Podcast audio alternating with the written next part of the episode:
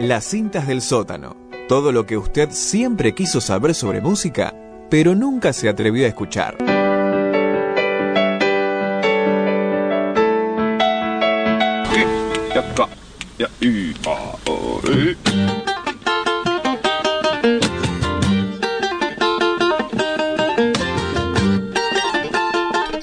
12 del mediodía en toda la República Argentina y esta música tan linda que me llena el corazón de Iron Maiden en la versión de estos amigos Redneck, que, que anticipa por supuesto uno de mis segmentos favoritos de este programa que es Las cintas del sótano la voz del amigo Mariano.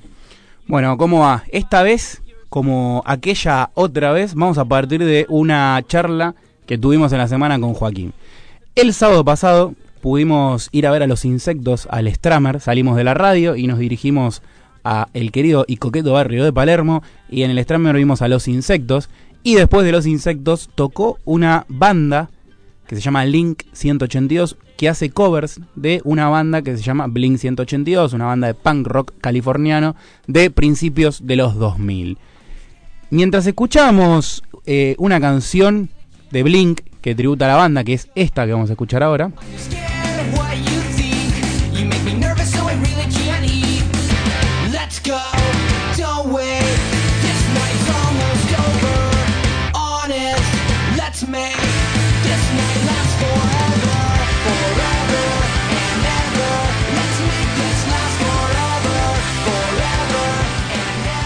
La, la, canción en cuestión se llama First Date, es de Blink 182 y Joaquín me hizo una breve reflexión que fue el disparador de esta columna. Sí, eh, le dije a Marian que me dijo, déjame escuchar. No, mentira. Este, le comentaba que para mí, una cosa que identifico como escucha de música punk es que el eh, punk californiano en particular, contraponiéndolo contra el punk londinense o el punk neoyorquino, que son los más populares del mundo, tiene una como un halo de nostalgia, de melancolía, de tristeza en bandas como Blink 182, eh, medio adolescente, ¿no? Y es algo que a mí medio un poco me, si bien la música es divertida, además no se puede sacar de encima este halo y yo creo que el punk argentino ha mamado mucho de, de, de, ese espíritu que, que si bien la música, como digo, es arriba, se lee entre líneas como que hay una cadencia triste o es la tonalidad de las voces, los matices, pero hay algo medio triste ahí, ¿no? Sí. Si bien son todas quintas, son todas notas mayores, hay ese halo de tristeza. A nos han enseñado en chicos que notas menores, tensión y tristeza, notas mayores, alegría. Bien, acá no pareciera ser eso. Son todas quintas, son todas notas mayores y es triste. O melancólico lo que a Joaquín le propone la canción. Para sumar, el video original de la canción está ambientado en los 70 y ambientado en los 70 y filmado en tonos sepia. Los cantantes, el mejor dicho, el cantante, el bajista, el guitarrista y demás, recrean durante el video una historia ocurrida en la década del 70. Recordando esto y hablando un poco del pasado y de la nostalgia, vamos a hablar en esta columna de eso. Vamos a hacer repasos musicales y vamos a tratar de desgranar si el Nostalgia Exploitation, que es esta explotación de la nostalgia, que tiene un gran hito en la cultura, que es Stranger Things, vamos a repasar y a tratar de dilucidar si este Nostalgia Exploitation es parte del mercado o es una demanda del público, una genuina demanda del público. Vamos a viajar un poquito hacia los 80. En los 80 había canciones que hablaban como de una especie como de futuro utópico, en esa época en la cual futuro utópico que después se iba a descomponer y iba a terminar apareciendo un T-3000 o un T-300, un Terminator, iba a destruir todo el futuro, que parecía prometedor pero al final no lo era. En ese halo de, si se quiere, estética cultura cyberpunk, había como una percepción de, de nostalgia, ¿no? Sobre un pasado barra futuro, algo medio atemporal, que también a nosotros nos toca. Nosotros no vivimos los 80, ¿no? No. No hemos vivido los 80, pero tenemos como cierta nostalgia cuando escuchamos la música de esa mm. época, música que por ahí no nos ha tocado del todo, no nos ha llegado porque no hemos vivido esa época.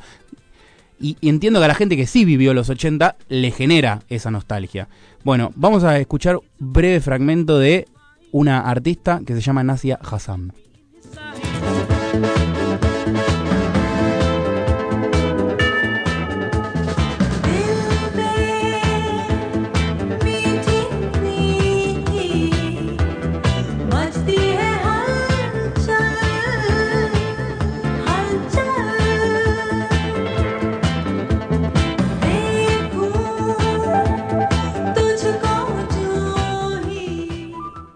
Genera como cierta nostalgia o tristeza? No sé, Marian, ¿qué, qué le genera esta canción?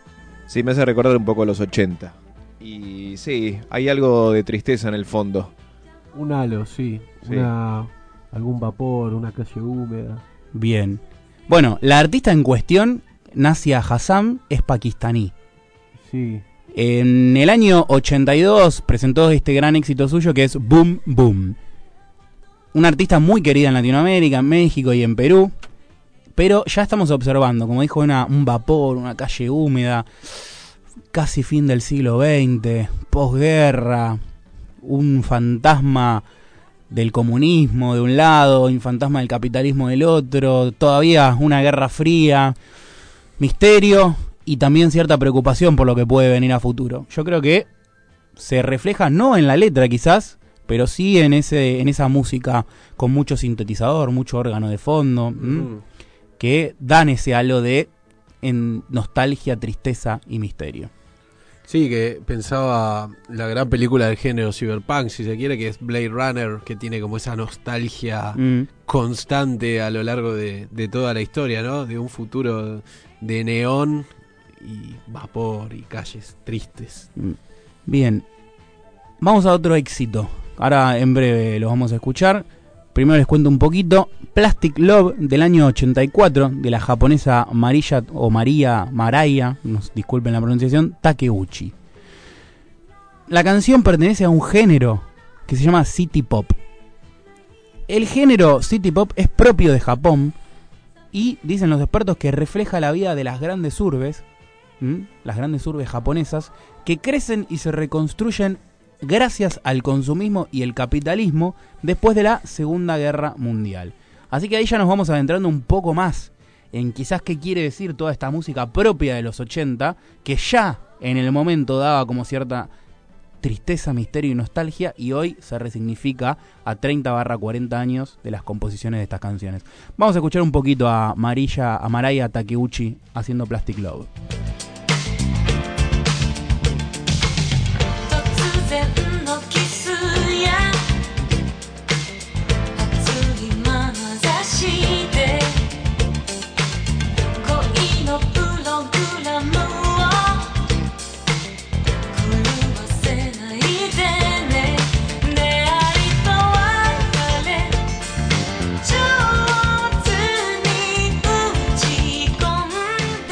Decía fuera del aire Joaquín, son los 80 periféricos. Sí, sí, total, total, porque son, son ritmos, cadencias, instrumentaciones que todos conocemos de artistas pop de los 80, pero cuando entra la voz decís, oh, no. ¿Qué, qué pasó acá? Bueno, eh, eh, eso es a lo que quería ir, ¿no? Como en el mundo ocurría la misma, si se quiere, sensación. Que lo vamos a sellar, catalogar como incertidumbre. Oh, Pero incertidumbre hacia el final del siglo que genera cierta tristeza. Decimos Japón, decimos Pakistán, hablaremos hacia el final de la madre de todo esto, los Estados Unidos. Pero hablamos de los 80, vengamos un poco al presente, a nuestra querida República Argentina. ¿Qué ocurre en nuestro presente? Mm, Mejor dicho, en el año 2017, una muy linda banda que se llama Hueste saca el siguiente tema que se llama Crisantemo.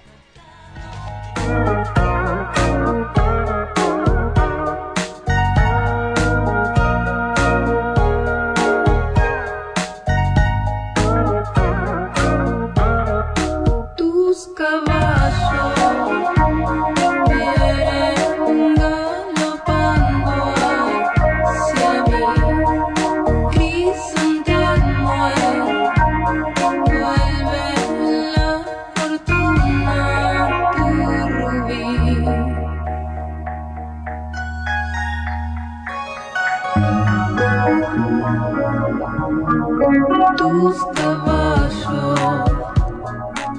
2017, República Argentina, pero podrían ser los 80 en Pakistán, Japón, Estados Unidos.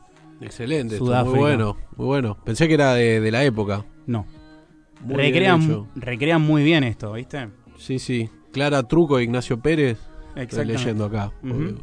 Bueno, lo, estos los agendo. Muy buena los voy a seguir a, a los. ¿Cómo se llama? West, Hueste, Hueste. Hueste. Hueste con W. Ujú. Excelente. Eh, a lo que voy digo, son todas también. Vos hablaste de una película recién. eh, sumaría otra, que es Brasil, otra película Sí, de la época. Sumamos Terminator, un poquito más, eh, más de pantalla grande y pochoclera. Pero todas hablan de futuros distópicos y estas canciones cinematográficas, si se quiere, cargadas y plagadas de un instrumento que es el sintetizador con sonidos experimentales o sonidos raros que daban la sensación en los 80 de futuro y hoy nos dan la sensación de pasado. futuro barra pasado o una cuestión, si se quiere, atemporal. Como, como esas casas, viste, me pasa mucho que veo esas casas y digo, eh, esas casas grandes, viste, y decís, mirá, así se veía el futuro en los 70, viste, como la gente creía que iba a ser el futuro en los 70. Dentro de la arquitectura, eh, nuestro querido Salamone, o el modernismo, o el art deco. Es Sí, decir, sí. esta es la interpretación que tenían del futuro en tal época. O la película Metrópoli del año 30. Sí, sí, esta es la interpretación que tenían del futuro en los 30. Bueno, más acá en el tiempo, la película, siempre me acuerdo porque la estética es muy buena, la del ángel, la que cuenta la historia de Robledo Puch, que, que bueno, está obviamente ambientada en los 70 y te muestran las casas donde entra a robar él, viste que tiene este vínculo con el personaje que interpreta Daniel Fanego, y que está en una casa así que es toda como súper moderna de los 70, viste cómo Mm. iba a ser el futuro con esos asientos redondos de colores, eh, y no, resultó que no, pero quedaron, quedaron esas huellas acá en, en la ciudad. Bien, mientras suenan los huestes de fondo del año 2017, les contamos a los oyentes que en el año 2010 empieza este revival nostálgico donde nacen varios géneros musicales que toman sampleos y fotos de aquella época de los 80. Además, le agregan a, a estos géneros musicales un saturadísimo reverb que da la sensación de una especie de oni- onírica, ¿sí? Como una especie de sueño brumoso. Esa sensación le da a las canciones el reverb hipersaturado. ¿Cuáles son los géneros que se desprenden de esta revival a través de sampleos y vapor de reverb que tienen esas canciones? Bueno, los géneros partiendo desde el año 2010 son el Vaporwave, el Low Five y el Synthwave. ¿sí? Obviamente, como su nombre lo dice, Synthwave eh, con mucho sintetizador. Sí. Que fue la era, sin ir más lejos, de, de- de los sintetizadores, ¿no? Los 80 Ujú. entraron con toda. Quizás eh, se popularizó, por ahí venía muy vinculado al rock sinfónico, ¿no? Al, al vuelo lírico y, y todo eso. Y después vino el punk en respuesta a eso. Y ya en los 80 es como que empiezan a confluir en ciertos experimentos. Por ejemplo, Depeche Mode o bandas como The Pet Shop Boys que nos van a visitar ahora en el segundo semestre del año. Bueno, es muy interesante todo este trabajo que se hace del 2010 a la actualidad con estos géneros musicales que toman recortes de los 70, 80, 90 y recomponen nuevas canciones. Y vamos a escuchar ahora una canción que se llama eh, de la banda 18 Karat Affair que es parte de este género del Vaporwave y van a ver cómo toma mucho cinta y mucho sampleo de los 80 y recompone una nueva canción como si se quiere un patchwork, que es ese trabajo de parches que Mm. se hace eh, componiendo una nueva gran frazada en parte a retazos de otras telas viejas. Bueno, esto es lo que hace esta nueva ola musical, este nuevo género que es el, va- el Vaporwave. Vamos a escuchar un fragmento de Desiree de la banda 18 Karat Affair.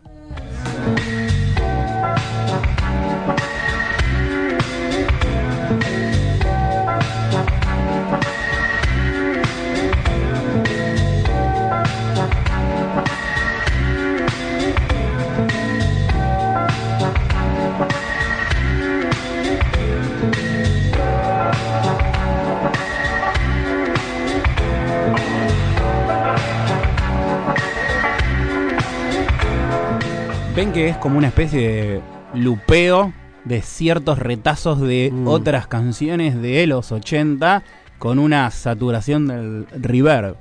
Esto podría ser tranquilamente babasónicos. Podría ser, sí.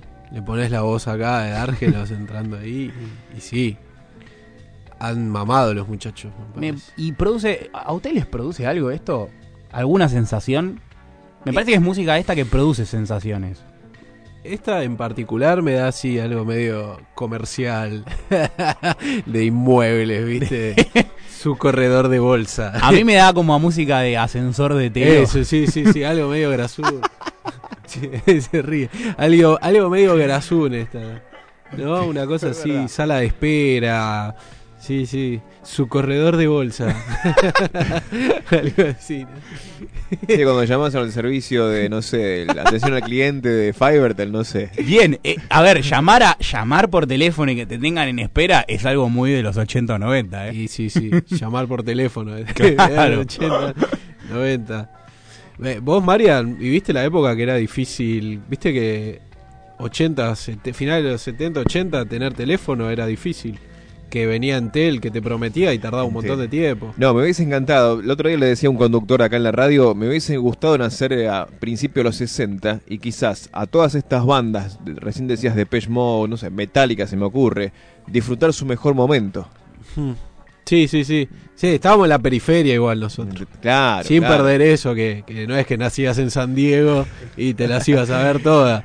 Pero, pero sí, sí, sí, sí. Eh, este tema- Quizás un tema de, de, hotel, Sí, sí, sí, sí. de hotel o sí, llamás a la Telecom y sí, aguarda un segundo, por favor. Que te atiende Marita Monteleone Ahí está. con la voz grabada y después suena este tema de fondo. Un, se- un, claro, un momento, por favor. Bueno, está, me parece que bien rescatado porque lo que busca este el Vaporwave es tomar sonidos también costumbristas, si se quiere. Un poco de sampleos, pero también te samplean escenas de películas, también te samplean, todo siempre con una gran carga de, re- de reverb, te samplean eh, estas cosas, a, Ma- a Marita Monteleone, si quiere en nuestro país.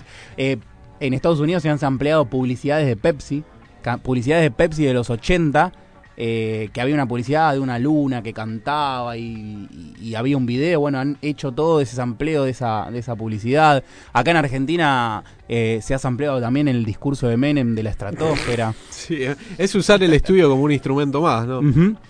Eh, y también con cierta cuota de, de grasulidad barra, barra cotidianidad, ¿no? Me parece que es una búsqueda que también explota a gente ya vieja como nosotros, a partir de los 30 en adelante ya somos viejos, y cultiva y cosecha cierta nostalgia y cierto evaluar las cosas que pudieron ser y quizás no fueron, y eso genera como cierta tristeza en todos nosotros, porque había un marco de sonidos en esa época cuando nosotros éramos niños o adolescentes, todo un sonido que enmarcaba y que nos hacía pensar y soñar un futuro que al final eso que proyectamos por ahí no fue.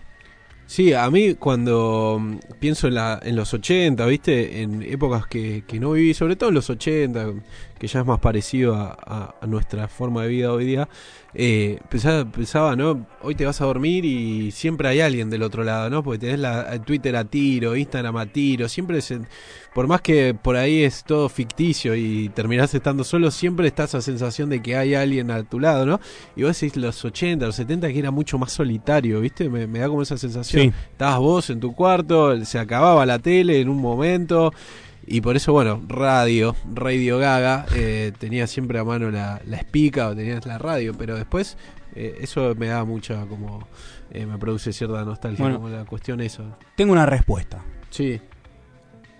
Y la pregunta en sí de la columna es ¿por qué tenemos un revival de los 80 y su cultura consumista con esa idea de un futuro próspero que nunca llegó?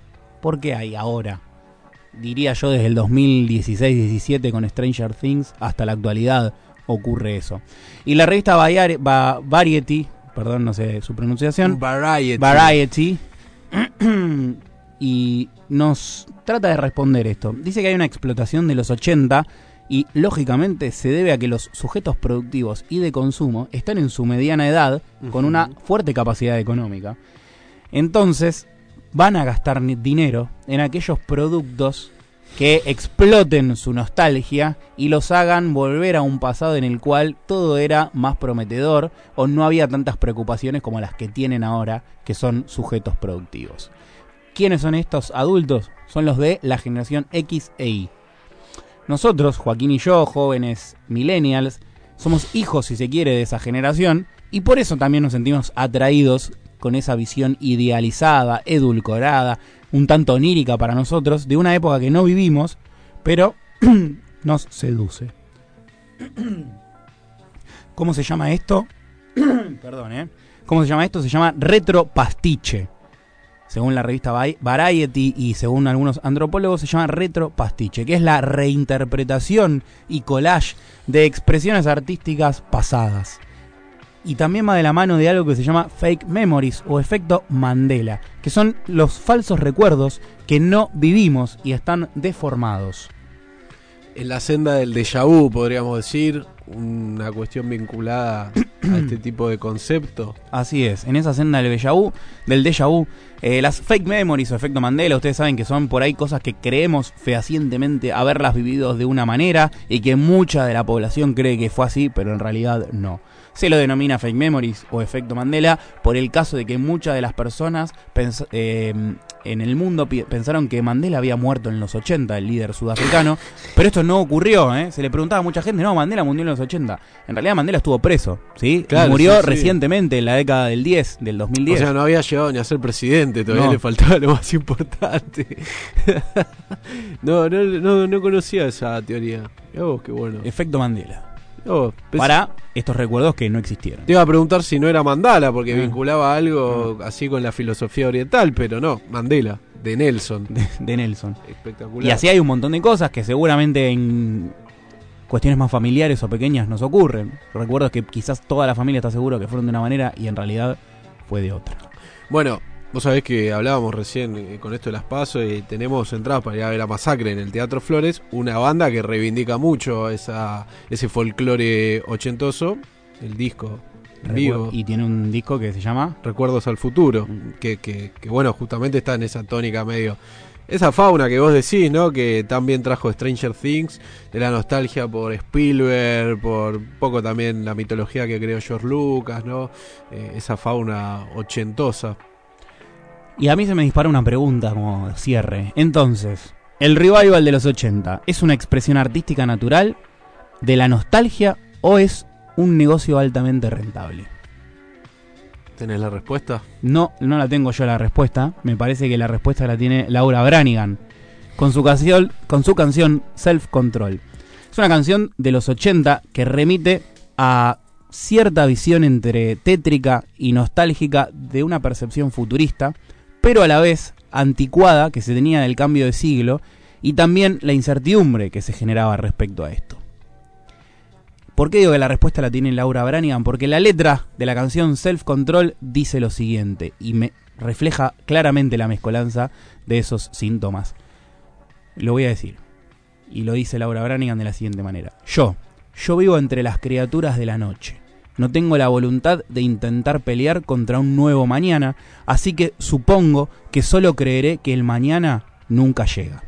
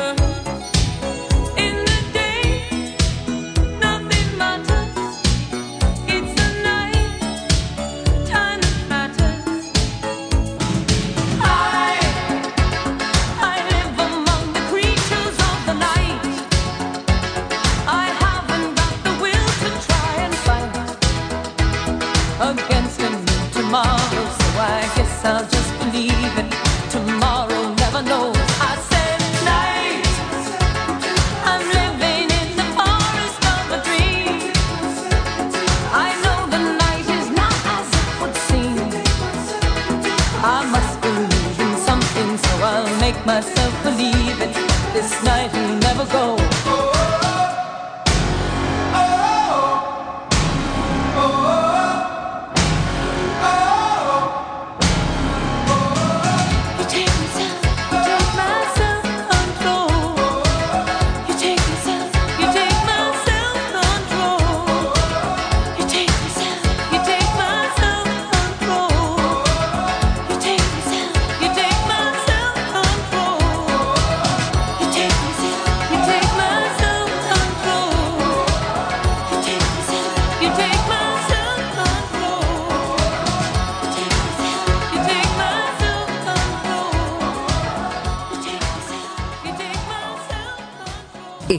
En Radio Asamblea.